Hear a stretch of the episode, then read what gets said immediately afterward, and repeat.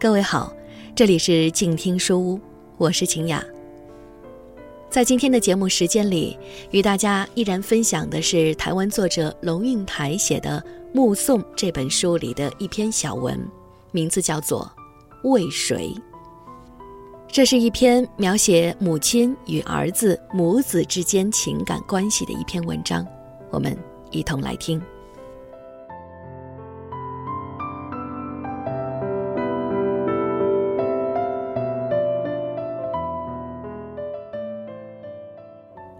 我不懂得做菜，而且我把我之不懂得做菜归罪于我的出身。我是一个外省女孩，在台湾，外省其实就是难民的意思。外省难民家庭在流离中失去了一切附着于土地的东西，包括农地、房舍、宗祠、庙宇，还有附着于土地的乡亲和对于生存其实很重要的社会网络。因为失去了这一切，所以难民家庭那做父母的就把所有的希望孤注一掷地投在下一代的教育上头。他们仿佛发现了，只有教育是一条垂到井底的绳，下面的人可以攀着绳子爬出井来。所以，我这个难民的女儿从小就不被要求做家事。吃完晚饭，筷子一丢，只要赶快潜回书桌，正襟危坐，摆出读书的姿态，妈妈就去洗碗了，爸爸就把留声机转小声了。背古文观止很重要，柴米油盐的事儿，母亲一肩挑了。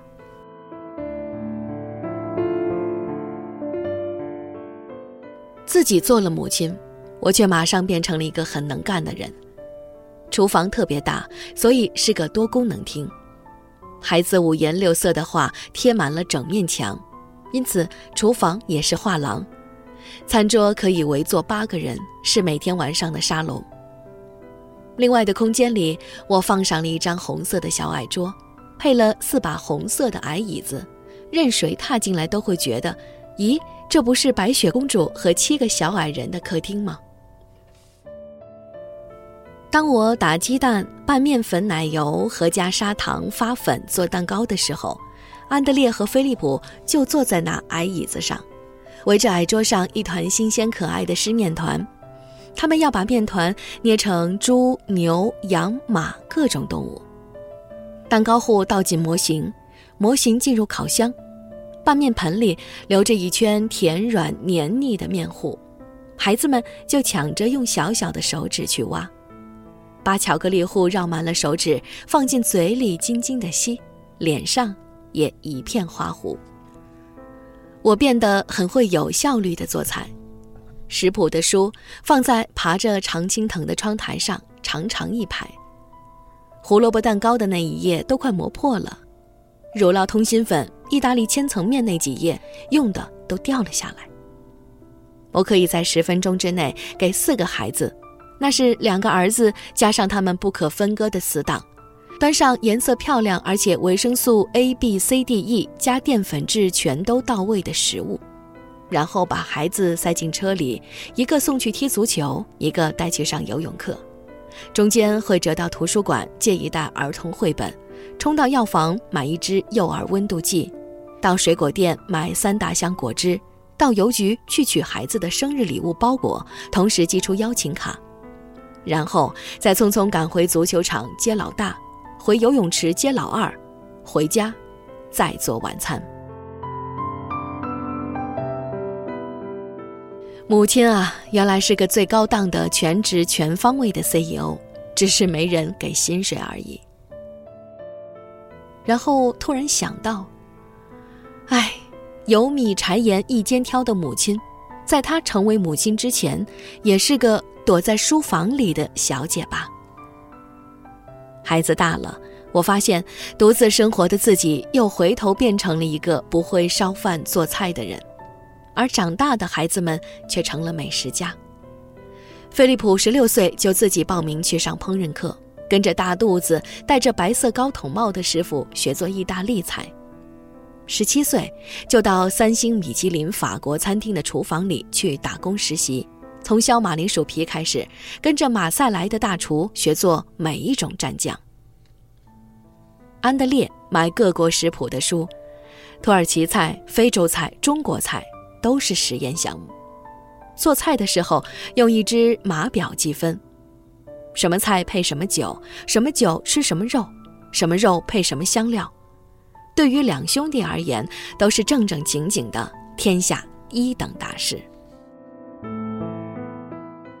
我呢，有什么就吃什么，不吃也可以。一个鸡蛋多少钱？我说不上来，冰箱多半是空的。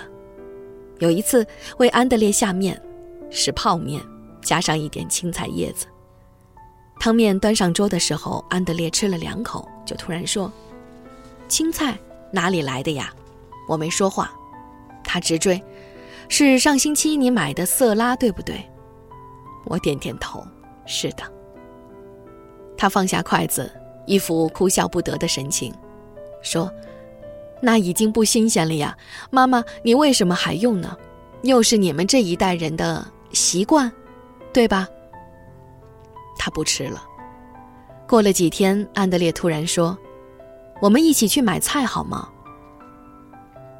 母子二人到城里头国际食品最多的超市去买菜。安德烈很仔细的来来回回的挑选东西，整整三个小时。回到家中，天都黑了。他要我这做妈的站在旁边看着，不准走开哦。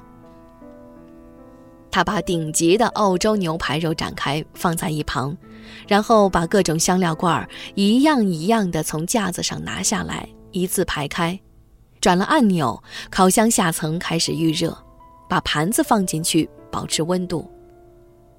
他把马铃薯洗干净，开始煮水，准备做新鲜的马铃薯泥。看得出。他心中有大布局，以一定的时间顺序再走好几个平行的顺序，像一个乐团指挥，眼观八方，一环紧扣一环。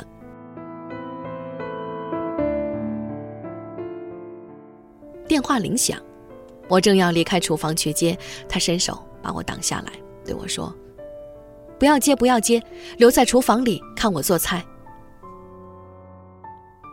红酒杯。矿泉水杯并肩而立，南瓜汤先上，然后是色拉，里头加了松子。主食是牛排，用锡纸包着。我要的四分熟。最后是甜点，法国的苏芙蕾。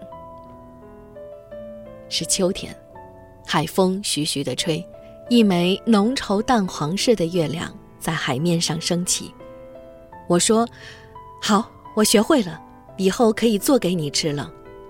儿子睁大了眼睛看着我，认认真真的说：“我不是要你做给我吃，你还不明白吗？我是要你学会以后，做给你自己吃。”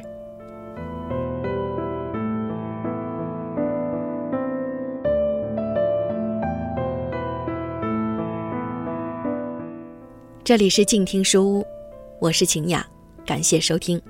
如果你喜欢我的节目，欢迎在新浪微博搜索 DJ 赵敏与我互动留言。再会。本节目由静听有声工作室荣誉出品，安静聆听，让心宁静，静听有声，聆听内心的声音。